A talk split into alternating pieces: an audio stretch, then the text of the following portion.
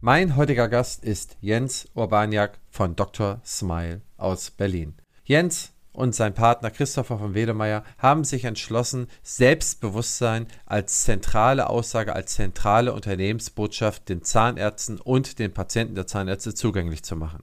Das Selbstbewusstsein zeigt sich so auf, dass sie ein Versprechen auf gerade Zähne mit dem Zahnärzten zusammen den Patienten gegenüber ausgesprochen haben. Dr. Smile organisiert und regelt alles im Hintergrund und hilft den Zahnärzten, dieses entsprechende Angebot zu formulieren. Mittlerweile haben viele 10.000 Patientinnen und Patienten in Deutschland und darüber hinaus auch in zehn weiteren Ländern die Leistung von Dr. Smile in Anspruch genommen. Seit vergangenen Sommer im Rahmen der Unternehmensgruppe Straumann aufgenommen, ist die Dr. Smile Gruppe sehr stark unterwegs und Jens erzählt mir von seinem Werdegang, von dem Gang von Dr. Smile und ich freue mich darauf, ihn hier als Gast begrüßen zu dürfen. Auf geht's!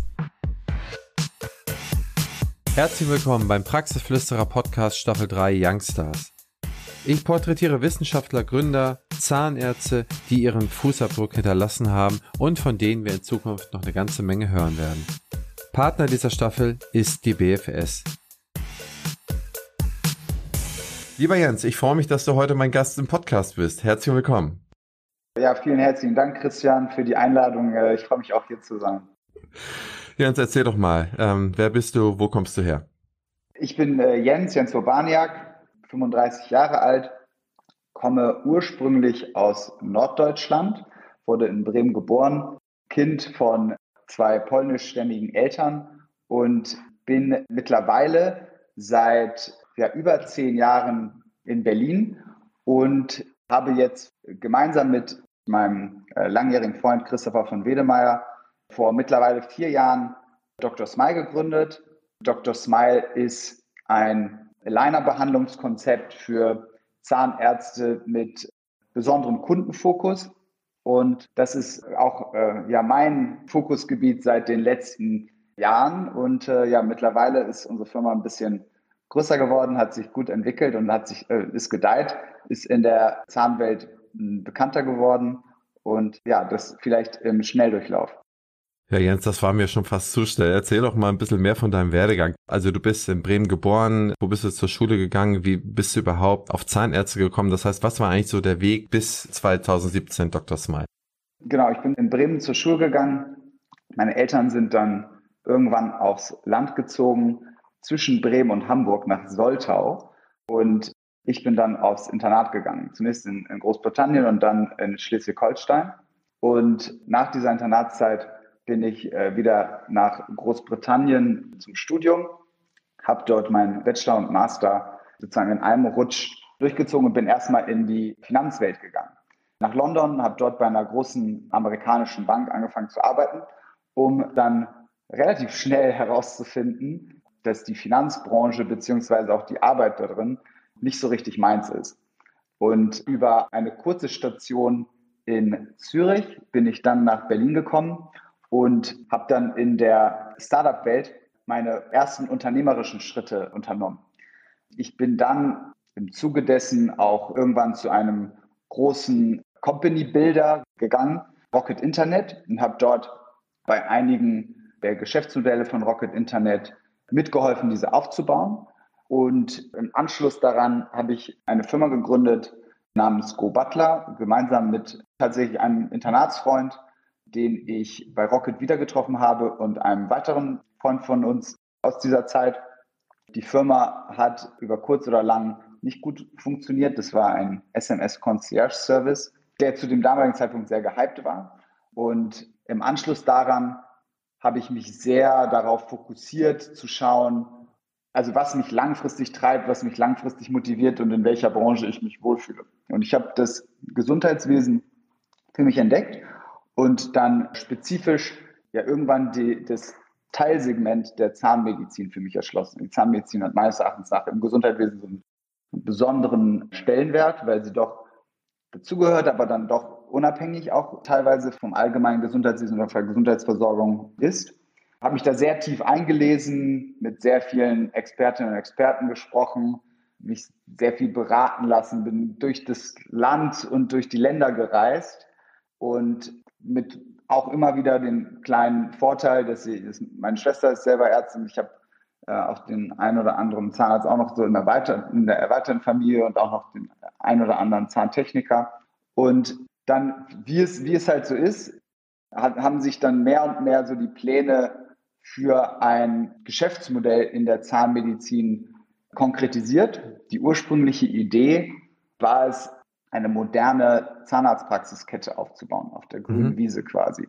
Mhm. Also mit modernsten, ja, wenn möglich digitalen Abläufen in der Praxis, der ganze Workflow etc. Ähm, also letzten Endes die Systeme so nach den, nach den Möglichkeiten der Technologie des 21. Jahrhunderts aufzubauen. Mhm. Und äh, das war schon, als ich mit, mit Christopher dann sehr fokussiert auf, äh, auf, auf der Geschäft, Geschäftsidee für, für Dr. Smile gearbeitet habe. Und wir brauchten aber letzten Endes ein Hero-Produkt, das auch diese junge Zielgruppe interessiert macht und in die Praxis bringt. Mhm. Und entsprechend haben wir ähm, gesehen, dass es äh, dort in jetzt spezifisch in unserer in diesem Nischenbereich der Aligner-Behandlungen ziemlich viel Veränderung gibt. Also das war 2016, als die Patente äh, des, des, damaligen Branchenführers äh, mhm. anfingen auszulaufen. Und wir waren und sind auch nicht die Einzigen, die das gemerkt haben, die daran gearbeitet haben. Aber in diesem Zuge haben wir uns stark auf Aligner oder stärker auf Aligner-Behandlungen mit entsprechendem Kundenfokus oder aus Kundensicht gedacht mhm. fokussiert für diese junge Zielgruppe, die verstärkte ästhetische Bedürfnisse hat.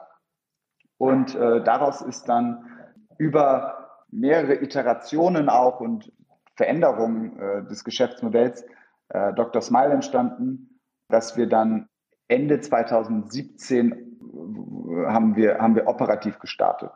Mhm. Und seitdem hat sich die Firma gut entwickelt, ist gedeiht und ist gewachsen. Und das, das mhm. vielleicht weniger im Schnelldurchlauf, vielleicht mehr im Detail. Nee, absolut, absolut. Ich habe ja ein, zwei Nachfragen habe ich da noch mal. Wo hast du ja. in London studiert? Oder in, in England studiert? Ich habe in, in einem kleinen verschlafenen Studentenstädtchen studiert. Äh, das ist äh, hoch im Norden in Schottland, in äh, St. Andrews. Das ist eine kleine Studentenstadt, die auch teilweise als Geburtsstätte vom, vom Golfsport gesehen wird.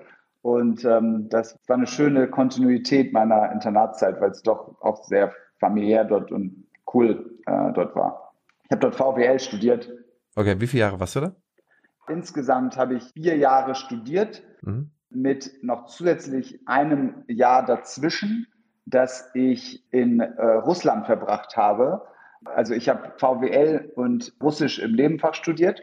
Mhm. Und dadurch, dass ich Polnisch sprechen konnte, bevor ich, bevor ich Deutsch sprechen konnte, wollte ich mhm. diese, ähm, das quasi nutzen, auch Russisch zu lernen. Und ich bin dann für ein Jahr nach Russland gegangen, um die Sprache zu lernen. Mhm.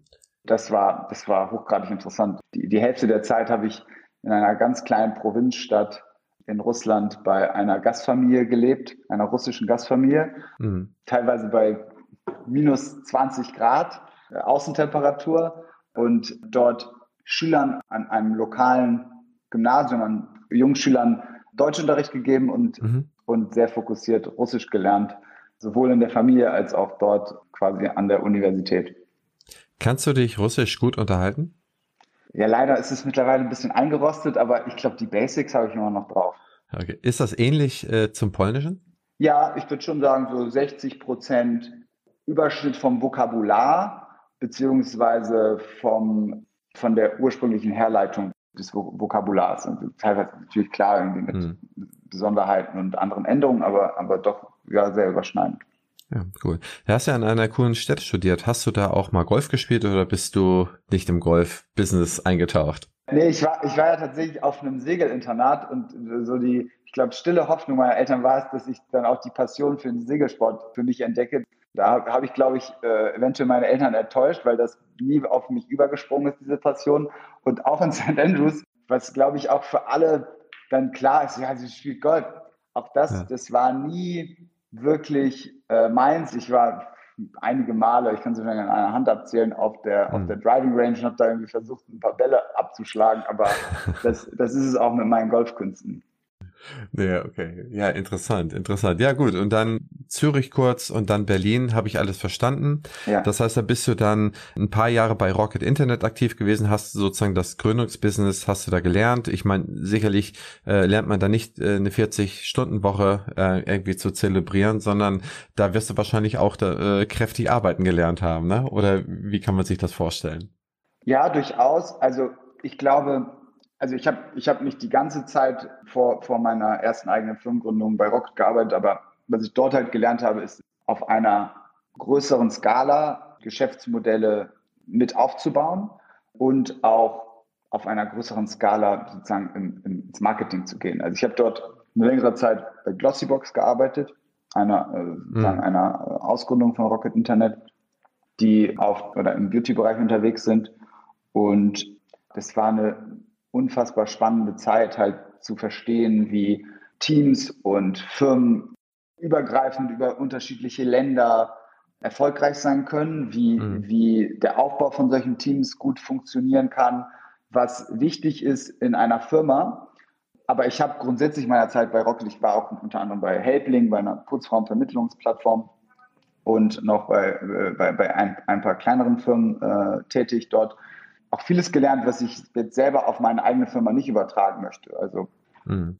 was die Firmenkultur anbelangt, war, gab es auch äh, einige Beispiele, die ich mir so nicht zum Vorbild nehmen wollte mhm. für, für die Gründung meiner eigenen Firma und den Aufbau einer, äh, einer hoffentlich nachhaltigen Firma.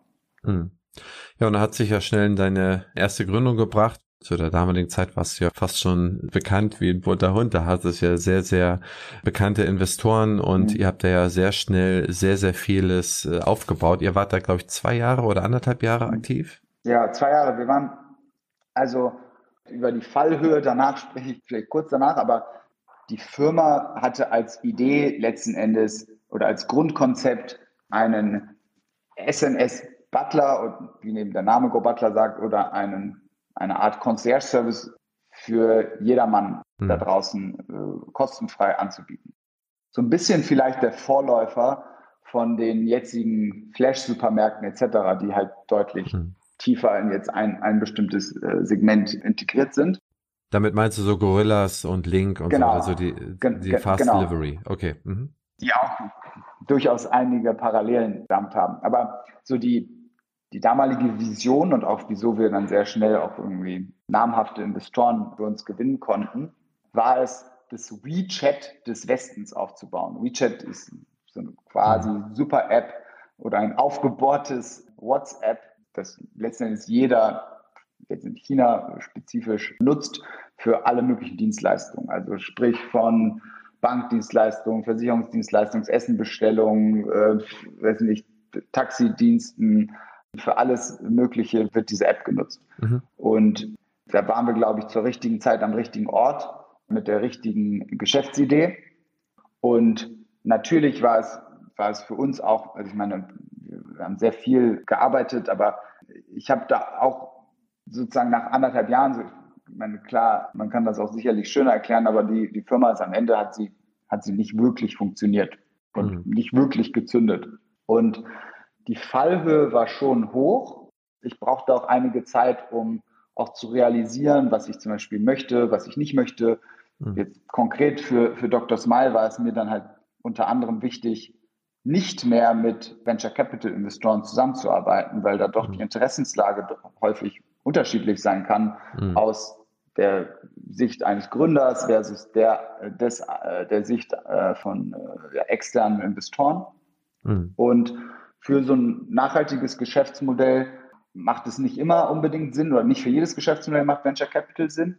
Das war so eine der Lehren und wahrscheinlich auch eine weitere Lehre für mich daraus war es, dass letzten Endes der Geschäftserfolg am meisten mit dem Team zusammenhängt. Also mit dem Team, das man um sich aufbaut und versammelt. Also auch jetzt, ich bin selber kein Zahnmediziner, ich glaube aber, dass, was ich geschafft habe, ist es wahnsinnig gute und hochgradig motivierte und ausgezeichnete Kolleginnen und Kollegen um mich zu versammeln, die genauso an die Vision dieser Firma Dr. Smile glauben und in dem Bereich ihre Expertise haben und ich mich auf die verlassen kann, dass mhm. sie dort einen ausgezeichneten Job machen. Und ähm, bis dato ist uns das auch, glaube ich, ganz gut gelungen bei Dr. Smile. Ja. Jetzt will ich ja mal Spannung erfahren. Du hast dann mit dem Christopher, hast du dich dann 2016, hast du den Markt sondiert. Mhm. Die Align-Patente war ja eigentlich, das war ja gemeinhin bekannt, dass sie, mhm. dass sie auslaufen. Mhm. Ähm, dann habt ihr gesagt, okay, wir brauchen Hero-Feature und wollen eigentlich eine, eine Zahnarztpraxis der Zukunft bauen. Ja. Und erzähl mal ab da. Ihr wart zu zweit am Anfang und ja. habt gesagt, so, wir gehen jetzt, wir beide gehen jetzt all in, wir machen nichts mehr nebenher, mhm. kein Zeitungsaustragen mehr, wir konzentrieren uns auf den, auf diesen Job und, und bauen hier ein Feature. Oder wie muss man sich das vorstellen? Also, wir wussten, dass wir in dem Bereich eine Firma aufbauen wollen und wir haben dort dann bestimmte Hypothesen aufgestellt, die wir dann nach und nach getestet haben. Und um einfach zu verstehen, so stimmt das, was wir uns in unserem Kämmerlein erdacht haben, trifft das zu oder können wir das im Kleinen beobachten? Mhm. Und wir haben tatsächlich im vierten Stock einer Wohnung, also äh, ein Freund von mir hat, hat dort diese Wohnung mhm. gemietet und dort sind in, in jedem Raum ist ein anderes Startup drin. Mhm. Und wir hatten einen dieser Räume, der war sozusagen unser Büro, unser untergemietetes Büro. Also du würdest es jetzt als Coworking Space bezeichnen, okay. aber tatsächlich war das, eine, war das eine klapprige Wohnung im vierten Stock ohne Fahrstuhl, hm. in der wir ein, ein Zimmer untergemietet haben, wo wir beide halt sitzen konnten und letzten Endes das ganze Grundkonzept oder unsere anfänglichen Hypothesen erarbeitet haben. Hm. Und im ersten Stockwerk dieses gleichen Hauses war ein Zahnarzt. Und mit diesem Zahnarzt haben wir, haben wir uns viel ausgetauscht und haben unter anderem den Zahnarzt gefragt, wenn wir zum Beispiel Patienten äh, oder Patientinnen oder Patienten irgendwie einladen, hm. ob wir die dann zu, zu diesem Zahnarzt schicken können, damit er da entsprechend so eine Anfangsdiagnostik und hm. Funktionskontrolle etc. macht. Hm. Weil eine der Hypothesen, die wir hatten, war es, wir haben natürlich auch gesehen, so okay, in Amerika gibt es Geschäftsmodelle, die sich komplett in Anführungsstrichen gegen die Zahnärzteschaft stellen und versuchen, mhm. Zahnärzte letztendlich aus der genau, gesamten genau. Wertschöpfung ja. zu nehmen. Genau. Und mhm. wir haben selber die Hypothese aufgestellt, dass das kein nachhaltiges Geschäftsmodell ist. Und wir wollten von Anfang an mit Zahnärzten und Kieferorthopäden vor Ort zusammenarbeiten.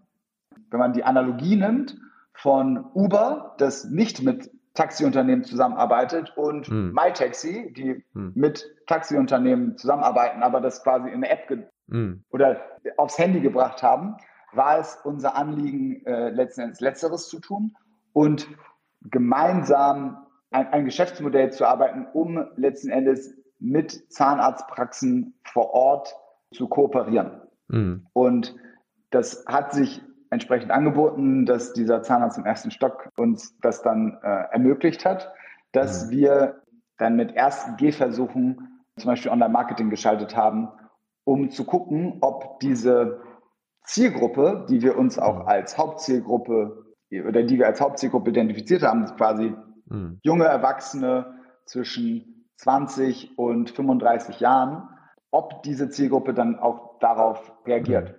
Und also das konnten wir bejahen. Mhm. Wir haben irgendwie, indem wir wirklich äh, angefangen haben, dann Online-Marketing zu, zu machen und das, das ist vielleicht auch eine der, einer der Bereiche, in denen wir uns ganz gut auskennen, haben wir es dann geschafft, so die ersten Interessentinnen und Interessenten auf uns aufmerksam zu machen und daraus ist dann nach und nach unsere, hat, hat sich unser, unser Behandlungskonzept entwickelt, weil mhm. wir quasi gemerkt haben, die Zahnärzte, also was bei Align nicht gut oder nicht gut funktioniert hat, war unseres Erachtens nach der Bereich, dass es nicht automatische Treatment Planning Services für die Ärzte vor Ort gibt. Dass es nicht mhm. sozusagen dieses Vier-Augen-Konzept gibt im mhm. Hintergrund, wo quasi schon eine Vorplanung des einzelnen Falles stattfindet und der Zahnmediziner vor Ort nichtsdestotrotz dann immer noch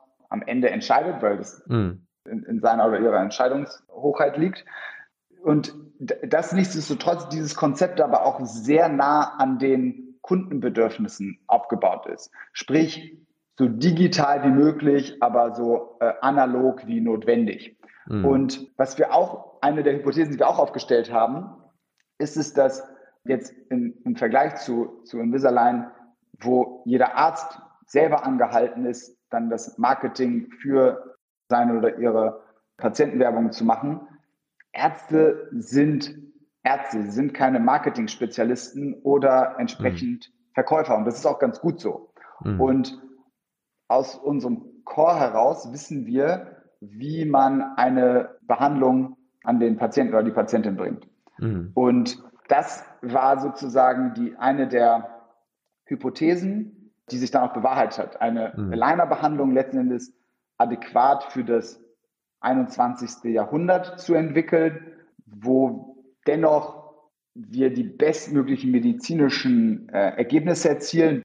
Bei der Aligner-Behandlung spezifisch ist in den meisten Fällen zum Beispiel approximale Schmelzreduktion äh, notwendig. Also quasi das mhm. in den Zahnzwischenräumen, die, die poliert werden. Mhm. Das kann natürlich nur in der Praxis vor Ort stattfinden. Bei vielen Fällen sind auch Attachments notwendig, um letzten mhm. Endes ein, ein gutes Behandlungsergebnis zu erzielen. Und auf all diese Aspekte wollten wir nicht verzichten. Nichtsdestotrotz wollten wir möglichst viele Interaktionspunkte digitalisieren. Das war, das war so unser, unser Verständnis.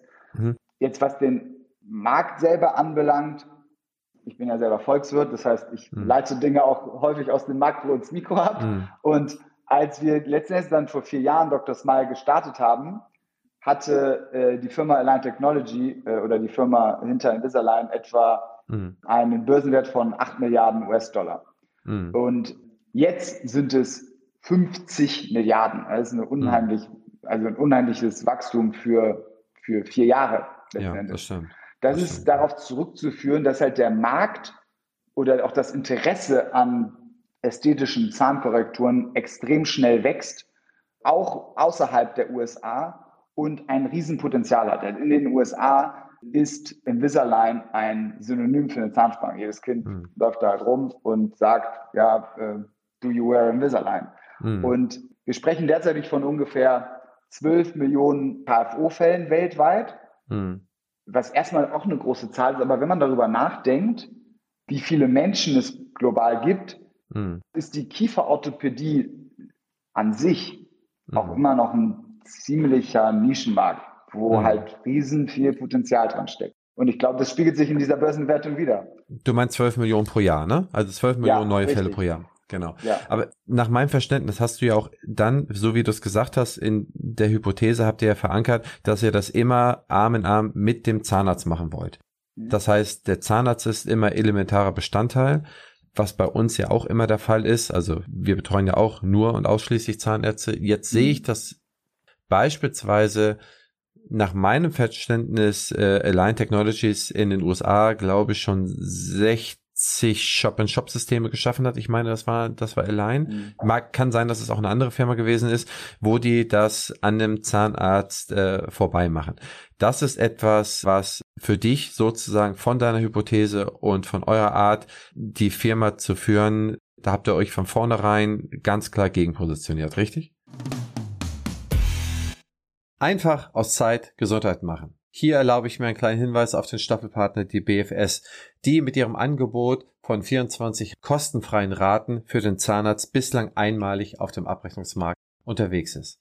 Was daran so interessant ist, ist, dass der Konsument, also der Patient, eigentlich gar nicht mehr entscheidet danach, was das Produkt oder die medizinische Dienstleistung einmalig kostet, sondern was es auf eine gewisse Laufzeit für eine monatliche Belastung für diesen Patienten ist. Für den Zahnarzt ist es insofern auch sinnvoll, sich dahingehend zu entscheiden, weil der Zugang zu auch einkommensschwächeren Bevölkerungsschichten somit ermöglicht wird. Also schauen Sie einfach mal rein unter meinebfs.de-rp24 oder meinebfs.de-teilzahlung und nun weiter geht's. Ja, absolut. Aber ich, ich glaube, dass, also das hat auch tatsächlich mit regionalen Unterschieden stark zu tun. Also wenn mhm. es in Amerika tatsächlich so ist, ich meine, wie gesagt, ich bin, ich bin hier aufgewachsen in Europa und ich habe da wenig Bezug zu, aber wenn es in Amerika tatsächlich ist, dass jemand, weiß nicht, 200 Meilen zum nächsten Kieferorthopäden äh, gegebenenfalls fahren muss, mhm. macht es gegebenenfalls Sinn, das zu verdichten. Mhm. In Deutschland und auch in Europa haben wir meines Erachtens nach einen exzellenten Zugang, mhm. Also auch physischen Zugang zur Zahnmedizin. Es gibt hm. glücklicherweise an jeder Ecke eine Zahnarztpraxis. Hm. Und ich glaube, es macht alleine aus dem Grund Sinn, mit der existenten Substanz, die da hm. ist und mit der Expertise, die da ist, hm. zu arbeiten und diese zu verbinden mit unserer Expertise, als, als es nicht zu tun. Ja. Nee, absolut, das sehe ich auch so. Euer Marketing-Know-how und euer Know-how, den, den Kunden, den Patienten durch diese Journey zu führen. Mhm. Habt ihr dieses grundlegende Know-how, das habt ihr wahrscheinlich schon vorher, also bei, bei Rocket und bei den vorherigen Stationen gelernt mhm. und konntet ihr das relativ gut in dem zahnmedizinischen Bereich anwenden oder mhm. war das eine Herausforderung, diese Customer Journey, also diesen, diesen Patientenweg nachzuempfinden? Also musstet ihr da viel umstellen, musstet ihr da mhm. vieles anders machen zu dem, was ihr vorher gelernt hatte? Also jetzt aus der Konsumentenbrille gedacht. Genau. Das war auch eine unserer Hypothesen anfänglich. Wir hatten zumindest das Gefühl, dass es keine einzelne Anlaufstelle, also auch keine wirklich etablierte Marke hm. für schöne Zähne gibt. Keine zahnärztliche Marke. Hm. Also es gibt bekannte Brands für elektrische Zahnbürsten, für Zahnpasta etc. Hm. Aber es gibt keine erste Anlaufstation, an die jeder Konsument da draußen denkt, wenn es um schöne Zähne geht. Mhm. Und das war auch eine unserer Arbeitshypothesen anfangs. Mhm. Über die Jahre, und ich, ich möchte da nicht vorweggehen, aber das ist auch letzten Endes das, was wir jetzt gemeinsam mit Straumann verfolgen möchten, mhm. die erste ja, zahnärztliche Endkonsumentenmarke mit Dr. Smile aufzubauen. Mhm. Und das aus, aus, der, aus der Konsumentensicht beziehungsweise aus unserer Zielgruppe heraus haben wir halt gesehen, dass, dass wir ein Bedürfnis befriedigen nach schönen Zähnen. Unsere Zielgruppe ist sehr Social Media affin. Mhm. Sprich, es bietet sich an, in den sozialen Netzwerken dann auch diese Marke vornehmlich aufzubauen versus auf über klassische Marketingwege, wie, weiß nicht, vielleicht in äh, Magazinen mhm. zu werben oder äh, Plakaten etc.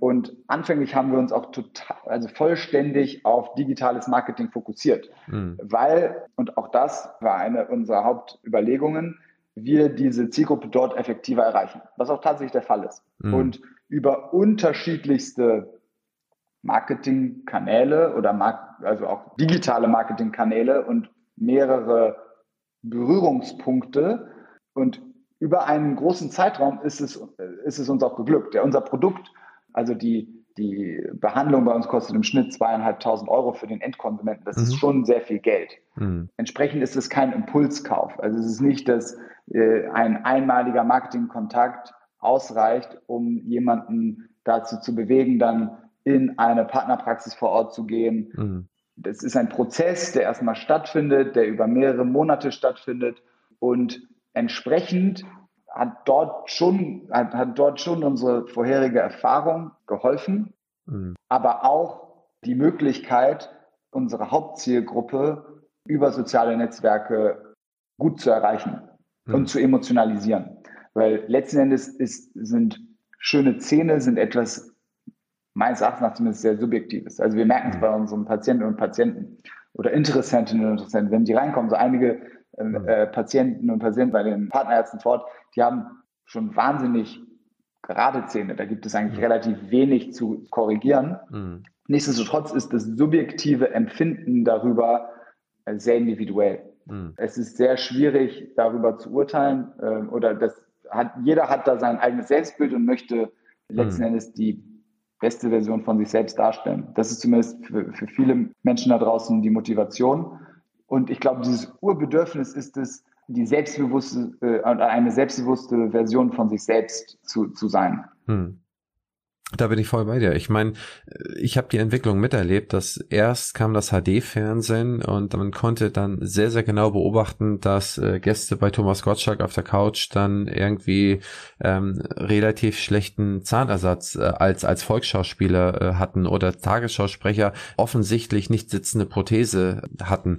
Das war dann auch immer auf den, auf den Werbern, man hat das immer sehr, sehr stark beobachtet, dass dann auch später mit Instagram, je mehr Display es gab, je besser die Auflösung des Displays war und je hochwertiger die Kamera wurde, mit denen man sich dann selber abfilmen konnte, desto mehr haben wir die Nachfrage an diesen Leistungen des sogenannten zweiten Gesundheitsmarktes, also des Nachfragemarktes des Patienten mhm. wahrgenommen. Und der ist ja gerade dabei, diesen ersten Markt äh, langsam abzulösen und jeder Zahnarzt in Deutschland, jede Zahnärztin sieht, dass da ein, ein, ein Riesenbedarf auf die zukommt. Und äh, wenn ich da jetzt mal so ein bisschen ins Ausland schaue, wenn ich jetzt in die arabischen Staaten gehe, wo ich dann im Prinzip auch noch mehr verhüllt bin und man sieht nur noch mein Gesicht, eventuell nur mein, nur mein Mund oder noch sehr viel weniger, da sehen wir diese Trends nochmal extrapoliert zu dem, was wir in Deutschland haben. Das heißt, wenn man noch weniger sieht, vom Körper, vom Gesicht, ne? Also vom, vom mhm. Menschen, man hat dann Real Estates im Hintergrund,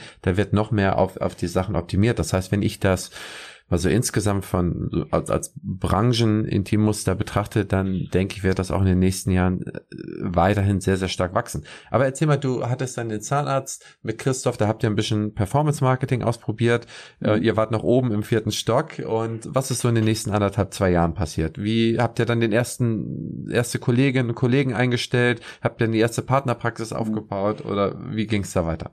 Also wir haben, wir haben dann versucht, letzten Endes in unserer damaligen noch mit unserem jugendlichen Leichtsinn quasi Partnerpraxen für uns zu gewinnen. Und ich kann es niemandem verübeln, dass er uns damals nicht für besonders seriös hielt. Wir waren halt letzten Endes zwei Jungs mit einer, mit einer Idee. Und das hat, es hat wirklich einige Zeit gedauert, dies zu bewerkstelligen. Aber dann ist, ist uns das irgendwann geglückt und dann haben wir mit den ersten Partnerpraxen vor Ort angefangen, unser Produkt lokal zu, äh, zu bewerben. Und dann ist letzten Endes dann der, das Wachstum und die Professionalisierung der Firma äh, hat, hat dort stattgefunden. Also wir haben extrem eng mit auf der einen Seite Herstellern äh, von Alignern, zunächst erstmal unterschiedlichen Laboren äh, zusammengearbeitet, um dort für unser Bedürfnis das bestmögliche Produkt zu schaffen. Mhm. Also wir haben uns extrem stark damit beschäftigt mit der Elastizität von Alignern, von, von unterschiedlichem Material, von der, von der Dicke von einer Schiene, was das für eine Auswirkung auf die Aussprache zum Beispiel der Patienten und mhm. Patienten hat, was die Trimline für, für unterschiedliche Auswirkungen hat. Also ich habe bei mir selber tatsächlich, ich weiß gar nicht, ungefähr 17 unterschiedliche ähm, Aligner-Systeme ausprobiert, um auch wirklich zu wissen, wovon wir sprechen. Ja, viele, mhm. da, da, gibt, es gibt auch einfach sehr viel, sehr vieles, was man, glaube ich, selber erstmal aus Patientensicht verstehen muss, um es dann in einen skalierbaren Prozess zu kippen und, und, und auch immer mit dem Fokus letztendlich auf die Patientensicherheit und auch ähm, das Ergebnis, das am Ende äh, stimmen muss. Mhm. Weil im Kern unseres Selbstverständnisses ist es so, dass wenn wir ein gutes Produkt haben, dass sich dieses Produkt und ich glaube, Aligner sind auch ein, äh, ein Produkt, das sich extrem dafür anbietet, dann verbreitet sich ein Produkt von alleine. Also hm. Invisalign selber, die machen schon endkonsumentenseitige Werbung, aber das ist letzten Endes auch ein Produkt, das sehr stark davon lebt, dass halt die eine Patientin der anderen Patientin das empfiehlt oder das bei einer, das bei ihr mitbekommt und es und, und das dann selber machen möchte, auch weil sie dann den Bedarf bei sich äh, entdeckt. Und entsprechend sind wir mit der gleichen Hypothese herangegangen. Ja, wir, dass letztendlich zufriedene Kunden, und wir haben jetzt mittlerweile sind es über 50.000, dass die die beste Werbung dafür sind. Und entsprechend haben wir sehr, sehr stark an, an dem Produkt selber gearbeitet aber auch an der engmaschigen Begleitung. Also wo ist es sinnvoll, weitere Vor-Ort-Termine, Vor-Ort-Kontakte zu haben? Wie können wir zum Beispiel den Patienten, die Patientin implizit dazu motivieren, die Schienen zu tragen, mhm. weil der Erfolg von der Aligner-Behandlung hängt vornehmlich mit dem Tragen oder dem disziplinierten Tragen der Schienen zusammen. Mhm. Also es gibt auch viele Hilfsmittel, sei es irgendwelche ähm, Monitoring-Systeme, irgendwelche Vibration Devices etc. Aber das, der hauptsächliche Effekt, der dadurch erzeugt wird, ist es, die Compliance beim Patienten, bei der mhm. Patientin und beim Patienten zu verbessern. Mhm. Äh, wenn ich nämlich auch ein zusätzliches Device noch im, im Wohnzimmer auf dem, auf dem Tisch äh, liegen habe, mhm. dann erinnere ich mich daran, die Aligner zum Beispiel mehr zu tragen. Mhm. Und entsprechend haben wir eine behandlungsbegleitende App auch selber entwickelt, die letztendlich von den Patientinnen abverlangt, uns wöchentliche Kontrollbilder zu schicken. In äh, längeren Abständen passiert das in einem engeren Umfang oder in einem weiteren Umfang mhm. etc. Und da auch ein ständiger Austausch mit Zahnärzten stattfindet, die halt auch diesen Behandlungsverlauf kontrollieren.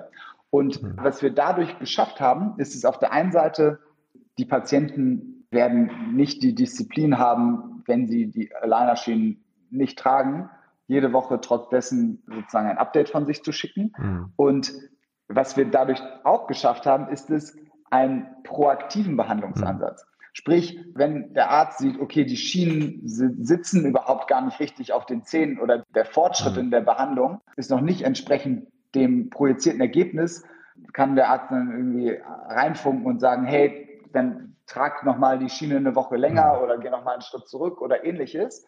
Und diese Behandlungsbegleitung findet aber in den meisten Fällen zentral hier von uns aus statt, wenn wir halt äh, von unserem zentralen mhm. Ärzteteam und wenn wir aber merken, okay, da gibt es irgendwie medizinischen Anlass, dann bringen wir die Patienten auch wieder zu einem Kontrolltermin vor Ort. Aber mhm. an sich, was wir dadurch geschafft haben, ist es zum Beispiel diese unheimliche äh, Nachbehandlungsquote mhm.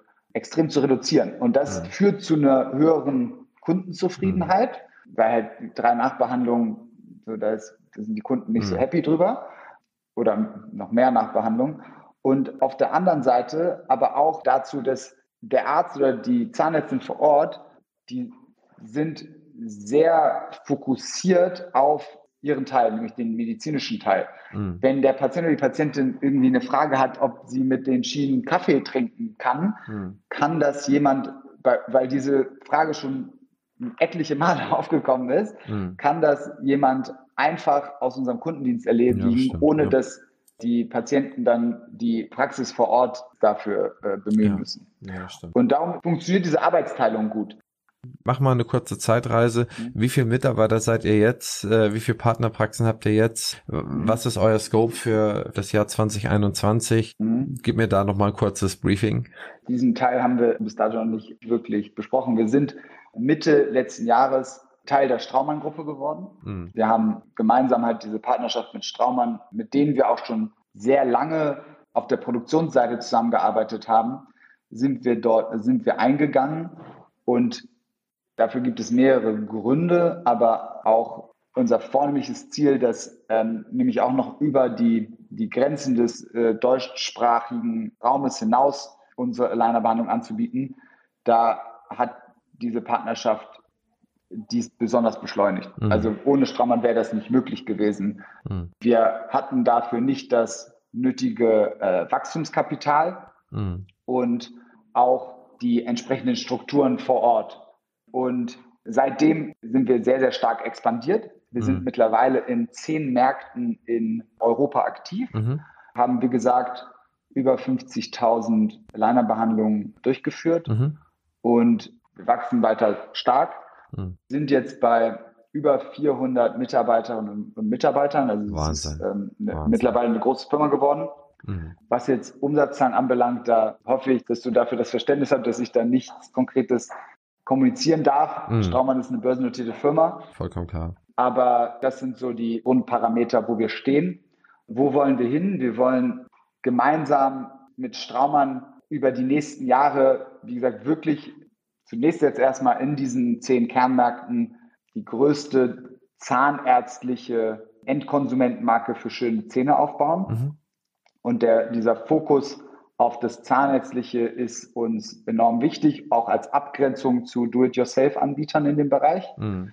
Und wir wollen letzten Endes ein größeres Netzwerk aufbauen, das Zugang zu unserer Marketing-Expertise auf der einen Seite gibt, aber auf der anderen Seite Zahnärztinnen und Zahnärztinnen vor Ort die Möglichkeit auch gibt, Zugang zu einer ästhetisch motivierten jungen Patientenschaft zu bekommen. Mhm. Also wir bringen sozusagen junge, motiviert oder junge, ähm, ästhetisch motivierte Interessenten, Interessenten in die Praxis und können damit häufig ein Win-Win erzeugen. Was wir auch anbieten, ist es, dass Zahnärztinnen und Zahnärzte ihr in unser Produkt ihren existenten äh, Patientenstamm zur Verfügung stellen. Und das Ganze nennt sich Dr. Smile Professional und hat inkludiert letzten Endes diesen sehr, diese sehr engmaschige Hands-off Begleitung durch immer äh, inkludierte Treatment Planning Services, also die Fallvorplanung. Mhm. Und was letzten Endes dann ein Aligner-System mit niedrigen Einstiegsbarrieren für Zahnärzte darstellt. Mhm. Für diejenigen, die dann Blut geleckt haben und auch komplexere Fälle machen wollen, bietet die Straumann-Gruppe äh, weiterhin ClearCorrect an. Mhm. Und ich glaube, unsere besten Professional-Zahnärzte machen so nach sechs Monaten selber für sich 10.000 Euro Gewinn pro Monat, was durchaus attraktiv auch ist für die Ärzte vor Ort, mit uns zusammenzuarbeiten. Hm. Mensch, das ist ja echt eine spannende Reise, die du die letzten Jahre hier in, in unserer Branche gemacht hast, in unserer gemeinsamen. Hättest du das gedacht, als wir uns da irgendwie vor 15 Jahren kennengelernt haben, als wir beide noch nicht so viel damit zu tun hatten, als wir aktiv in Eckernförde waren, dass wir beide mal in der gleichen Branche landen würden? Ist ja eigentlich auch lustig, ne? Das, das ist der Wahnsinn. Also, ja. ne? Also das, das ja. ist für mich, ich, glaub, ich glaube sehr stark an diese zufälligen Begegnungen. Also ich merke das ja. immer wieder, dass, dass mir das häufiger geschieht ich glaube, dass wir beide so stark uns in dieses Thema so vertiefen würden und letzten Endes auch so mhm. großes oder auch versuchen, da so ein starkes, äh, so eine Expertise aufzubauen. Und dass das jetzt sehr überschneidend ist, das hätte ich wirklich nicht gedacht. Aber ich merke es immer wieder, dass, dass es mehr und mehr stattfindet, dass ich Leute aus der frühen Kindheit wieder treffe, die dann auch in dem Bereich unterwegs sind oder wie auch immer. Wahnsinnig spannend. Da kann man dir nur gratulieren, wie du das alles mit deinem tollen Team gemacht hast und wie viel Entbehrung das ist. Das mag man, das, ich glaube, das kommt gar nicht so rüber, dass das nicht irgendwie mit drei Stunden am Tag irgendwie machbar ist. Da, also vielen Dank für deine Einblicke. Ich habe zum Schluss noch zehn Schnellfragen an dich. Ich gebe dir zwei Begriffe vor und du entscheidest dich für einen und ja, würde ich gerne loslegen mit, wenn du bereit bist. Bitte, ja, let's do it. Gern. Recherche, Bibliothek oder Internet? Mm. Internet und äh, Expertinnen und Experten. Sehr gut. Anlage, Sparbuch oder Aktie? Eher Aktie. Hast du einen guten Aktientipp für mich? ich mache keine einzelnen Stockpicks.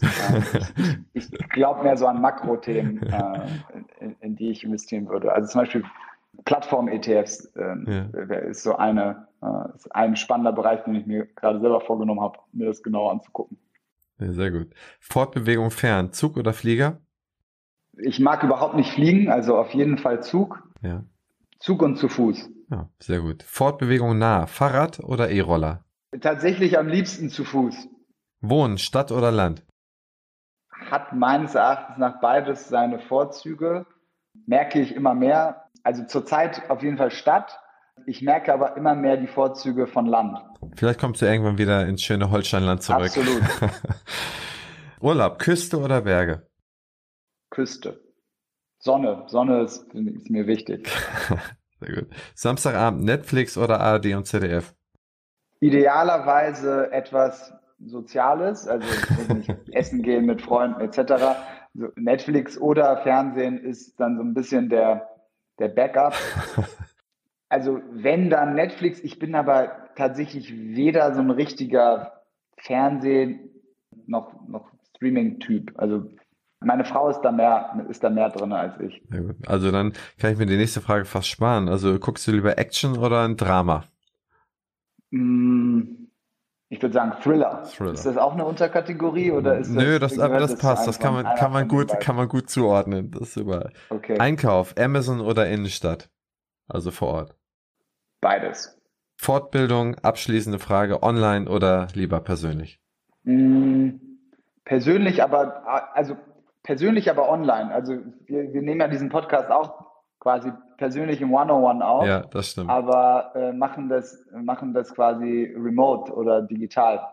Darum ich jetzt vor allen Dingen im Zuge der Corona-Pandemie habe ich habe ich das äh, habe ich die Vorzüge dessen zu schätzen gelernt und auch gelernt, dass das durchaus auch persönlich sein kann. Ja, super. Und zum Schluss, worauf freust du dich die nächsten zwölf Monate am meisten? Also mh, firmenseitig oder persönlich? Nö, insgesamt. So nach der Pandemie, wir sind ja Post-Pandemie oder mittendrin oder wie auch immer man das. Mhm. Ne, ich glaube tatsächlich ist das einer der Aspekte, auf die ich mich am meisten freue, also auf mehr ja. zwischenmenschliche Bewegung, ja. äh, Begegnung, sorry, was auch mit Bewegung zusammenhängt. Das habe ich schon sehr stark vermisst. Sehr gut. Jens, herzlichen Dank für deine Zeit. Ähm, ich wünsche dir viel Gesundheit, ein freundliches Team, liebe Leute um dich herum und eine gute Zeit jetzt auch nach der Pandemie und weiterhin toi toi toi für das Business und ja, für die Zeit und dass du frischen Wind hier in unsere äh, Zahnarztlandschaft reingebracht hast. Christian, vielen, vielen herzlichen Dank auch dir. Das, also ich kann dir das Gleiche nur, nur zurückwünschen. Danke dieses Podcast-Format finde ich wahnsinnig toll. Ich fühle mich wahnsinnig geehrt, Teil dieser tollen Reihe von Persönlichkeiten aus der Zahnmedizin sein zu dürfen. Darum auch herzlichen Dank für die Möglichkeit, dass wir hier öffentlich auch mal sprechen konnten. Sehr, sehr gerne. Du gehörst dazu. Vielen Dank, Jens. Ne? Vielen Dank, Christian. Bis demnächst mal. Ciao. Publisher dieses Podcastes ist die OptiHealth Consulting GmbH. Wir beraten in der Praxisabgabe, in der Praxisgründung, in der Prozessoptimierung, sei es MDR, sei es Hygiene, sei es QM, sowohl als auch in der Besserung der Customer Journeys, also in der Einbestellungssystematik, in der Neupatientengewinnung, als auch in der Bestandskunden, Bestandspatientenoptimierung und dergleichen. Wenn Sie beispielsweise mal Hilfe brauchen oder auch einfach nur schauen, wo steht Ihre Praxis und wie kann man sie weiterentwickeln, dann haben wir so etwas wie eine Potenzialanalyse. Da gehen wir in die Praxis rein, schauen uns alles an und geben Ihnen eine ganz klare Gangrichtung, wie Sie was erreichen können und wie Sie was heben oder bessern können. Ihr Christian Henrizi.